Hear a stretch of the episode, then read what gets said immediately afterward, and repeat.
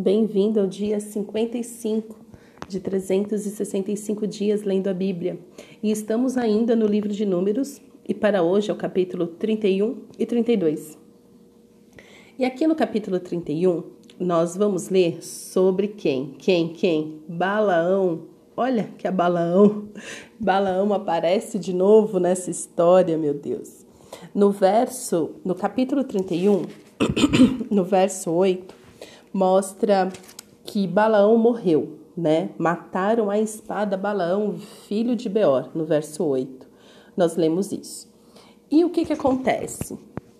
No capítulo 13, é, no capítulo 31, a partir do verso 13, nós lemos o seguinte: Moisés, o sacerdote Eleazar e todos os chefes da congregação saíram a recebê-los fora do arraial. Então eles estavam ali eles tinham guerreado com os midianitas e eles estavam voltando. Moisés, verso 14: Moisés se indignou contra os oficiais do exército, capitães dos milhares e capitães das centenas que vinham do campo de batalha. Moisés lhes disse: Por que vocês deixaram viver todas as mulheres? Porque a ordem era clara: extermina tudo. E assim, por muito tempo, eu também fiquei pensando, né, gente? Eu já entrei muito conflito lendo a Bíblia, pensando por que Deus, por que, que tem que matar as pessoas, os homens, as mulheres, até as crianças, Senhor, os gados, né? Muitas vezes tinha que matar até os bichos. Por que, Pai? Por quê? Por quê? Primeiro, Deus é soberano, ele faz o que ele quer do jeito que ele quer. Mas Deus é bom, né? Então por isso que eu ficava entrando em curto. E um, um dos discernimentos que eu tive a respeito disso é que quando sobra uma raiz, uma pessoa, essa pessoa ela tem um potencial de perverter todo o resto. Então, quando Deus fala elimina tudo, inclusive as crianças, é porque Deus ele conhece o potencial de maldade de cada um desses povos, de cada uma dessas pessoas. Então, se fica uma para trás, o potencial de maldade que essa pessoa carrega pode destruir toda uma geração. Que isso é algo recorrente na Bíblia. Quantas pessoas morreram por causa da insanidade de um líder, por causa da maldade de uma pessoa? Por quê? Porque a maldade dela combina com outra maldade, que combina com outra maldade e vira uma potência. Por isso que o Senhor sempre nos, nos chama de volta para um caminho de retidão, para um coração voltado para Ele. Porque quando nós temos o nosso coração voltado para o Senhor, nós desejamos o que Ele deseja, que é a paz. Nós queremos o que Ele quer, que é fazer o bem. Por isso que o Senhor sempre nos leva é, para um lugar de comunhão com Ele, para que possamos é, querer o que Ele quer, desejar o que Ele deseja praticar o que Ele manda a gente praticar, que é a bondade. Mas enfim, então tinha uma ordem clara: matem todas as mulheres. Verso 16: Eis que estas, por conselho de Balaão, fizeram com que os filhos de Israel fossem infiéis ao Senhor, no caso de Peor, e assim houve uma praga no meio da congregação do Senhor. Então, se você lembra lá do episódio de Balaão, que a mula, Deus usou uma mula para frear Balaão, porque Deus já sabia que Balaão era vaidoso, orgulhoso, maldoso. E se você lembra muito bem daquele episódio, é, Balaão não conseguiu proferir nenhuma palavra de maldição contra o povo. Ele recebeu ali, né? Tipo, ele recebeu dinheiro ele recebeu honrarias, né? Foi todo cheio de pompa diante de Balaque. E Balaque falou assim: Olha, eu te dou tudo que você quiser, desde que você amaldiçoe. Então aqui nós vemos o seguinte: primeiro, na, na primeira situação, é a, a potência que a palavra tem. A palavra de Deus também diz que a sua língua tem o poder, carrega na sua língua o poder da morte e da vida. Por quê? Porque palavra tem poder. Jesus Cristo é o Verbo encarnado. Então, quando a gente lê João, a gente vai ler isso com mais profundidade. Mas João começa falando que ele era o Verbo e o Verbo se fez carne. Então, o que os estudiosos dizem é que a mesma palavra usada para verbo, Jesus era o verbo, é a mesma palavra, o mesmo sentido que está escrito quando, quando em Gênesis nós lemos, e Deus falou. Então, essa ação, essa fala de Deus, Deus falou, é Jesus. Olha que lindo, é maravilhoso. Então, por isso que Jesus é a palavra da verdade. Por isso que Jesus ele é completo em si mesmo.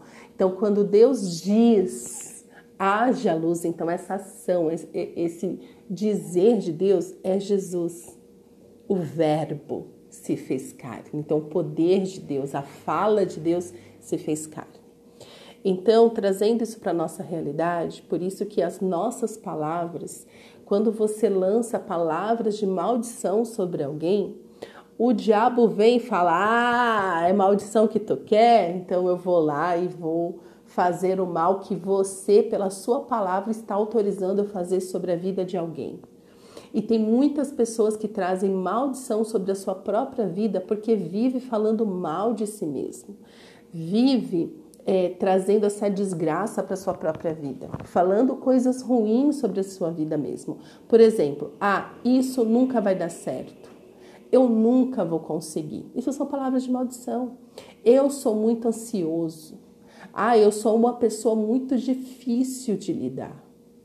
Se você percebeu que existem dificuldades em você, se arrependa, volta para o Senhor. Senhor, é, eu quero ser uma pessoa maleável. Eu quero ser uma pessoa amável. Eu quero ser uma pessoa meiga. Mas não, fica trazendo palavras e palavras de maldição. Então, ao invés é por isso que a palavra de Deus também diz: abençoe aqueles que te amaldiçoem, porque da sua boca tem que sair bênção, da sua boca tem que sair palavras de vida. Eu reconheço, eu vejo que isso pode ser bom. Né? Eu sempre peço para Deus, principalmente nos, nos meus aconselhamentos, eu falo: Senhor, me mostra como o Senhor vê essa pessoa para que eu possa dizer coisas boas sobre ela, trazer à existência aquilo que já tem de ótimo dentro dela. Só que ela tem que ter consciência disso. Então eu falo, eu falo, olha, você é maravilhosa. Você é maravilhoso, você tem um potencial incrível. Deus pode fazer grandes coisas através de você com os dons e talentos que Ele colocou nas suas mãos. E eu não sou falsa quando eu digo isso, porque isso é a verdade. Deus pode fazer coisas extraordinárias com os dons e talentos que Ele já colocou nas suas mãos, porque Deus é bom. Então, é, no, no cenário ali de Balaão, que é convidado, né, que é pago para amaldiçoar o povo, Deus não permite. Deus fecha a maldição e toda vez que ele abria a boca só saía bênçãos. Por quê? Porque naquele cenário, naquele contexto, é, Deus falou assim: não tem como você amaldiçoar o meu povo. Eu só tenho bênçãos para o meu povo. Então você não vai proferir maldição. Ai, Fátima, por que, que então Deus deixa outras pessoas pronunciarem maldição, blá blá blá blá blá blá? Para de ser infantil. Mas por quê? Porque o povo estava protegido pelo Senhor. E é por isso que você tem que ler a sua Bíblia toda. Por isso que o salmista diz: aqueles que se refugiam nas asas do Senhor são protegidos pela sua sombra. Por isso que a palavra do Senhor diz: nenhum mal se chegará na minha casa, porque a minha casa é de Jesus. Eu estou coberta com o sangue de Cristo. Então podem querer me amaldiçoar, não vai conseguir. Porque quem me protege é Jesus. Eu estou protegida no sangue perfeito, purificador de Jesus. Então, se você se refugia em Deus, se você tem vida com o Senhor, se você tem uma vida em santidade, praga nenhuma se chegará à sua casa, porque Deus ele é fiel. Ele é fiel, ele cuida de quem confia nele, de quem se refugia nele. Então, como que uma maldição, por isso também a palavra de Deus diz que a maldição sem causa é, não, é, não existe maldição sem causa, né? Então você precisa entender isso. Então, se tem maldição chegando na tua casa, chegando na tua vida, você precisa entender o que, que precisa ser passado pela obra da cruz, qual o arrependimento, qual a confissão de pecado. Né? Você realmente tem buscado o Senhor para resolver os seus problemas ou você tem buscado astrologia para resolver os seus problemas? Você tem ido na mesa branca consultar os mortos para resolver os seus problemas?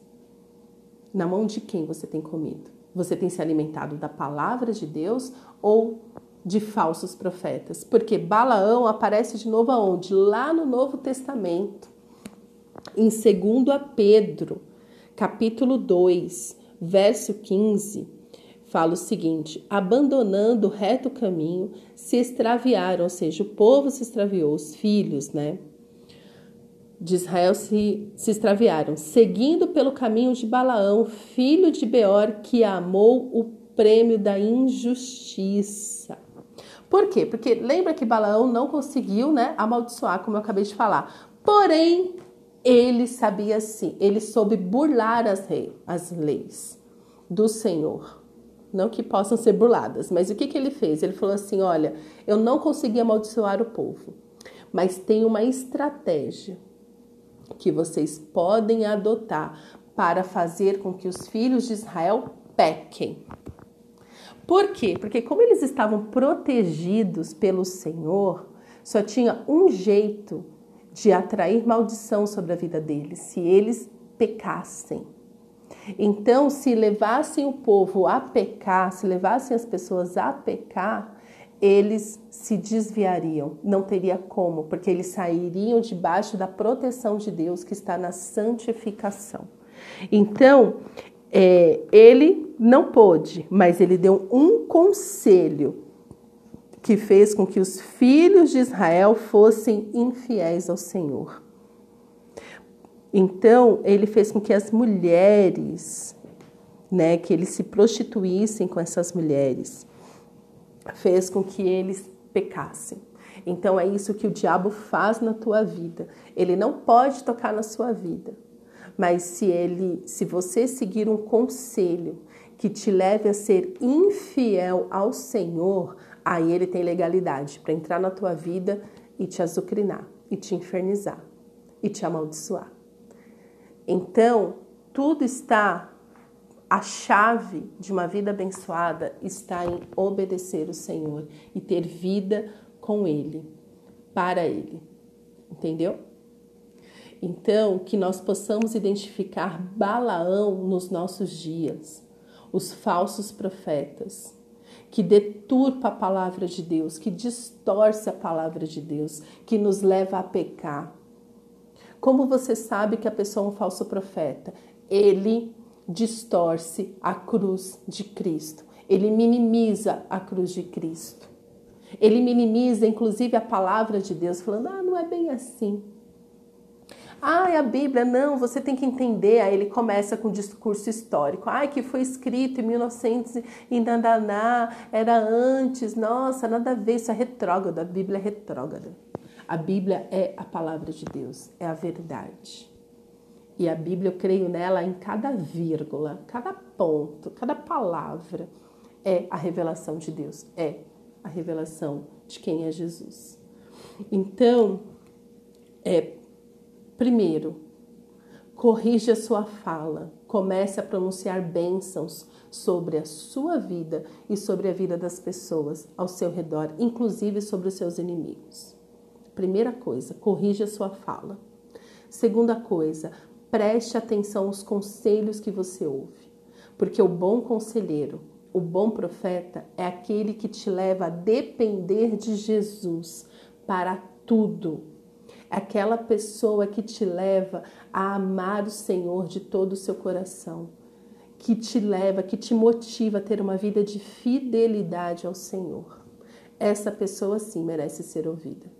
Mas cuidado com Balaão, que não pôde amaldiçoar, mas ele pôde aconselhar, levando os filhos de Israel a pecarem. E por causa do pecado, eles atraíram a ira do Senhor, porque eles deram legalidade pro diabo. Amém, igreja? Pai, eu te peço, Senhor, que o Senhor abra os nossos ouvidos para te ouvir no, a nossa mente para te entender, o nosso coração para te amar. Ó Senhor, nos dá uma sede profunda de conhecer a tua palavra, de nos alimentar com a tua verdade. Paizinho, eu te peço, abre os nossos olhos para reconhecer os falsos profetas. Nos mantém, Senhor, no caminho reto, no caminho de fidelidade.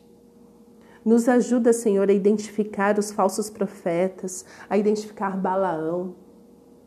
Corrige, Senhor, os nossos caminhos com teu amor, com a tua graça. Nos ajuda, Senhor, a combater o mal que sempre está nos rondando.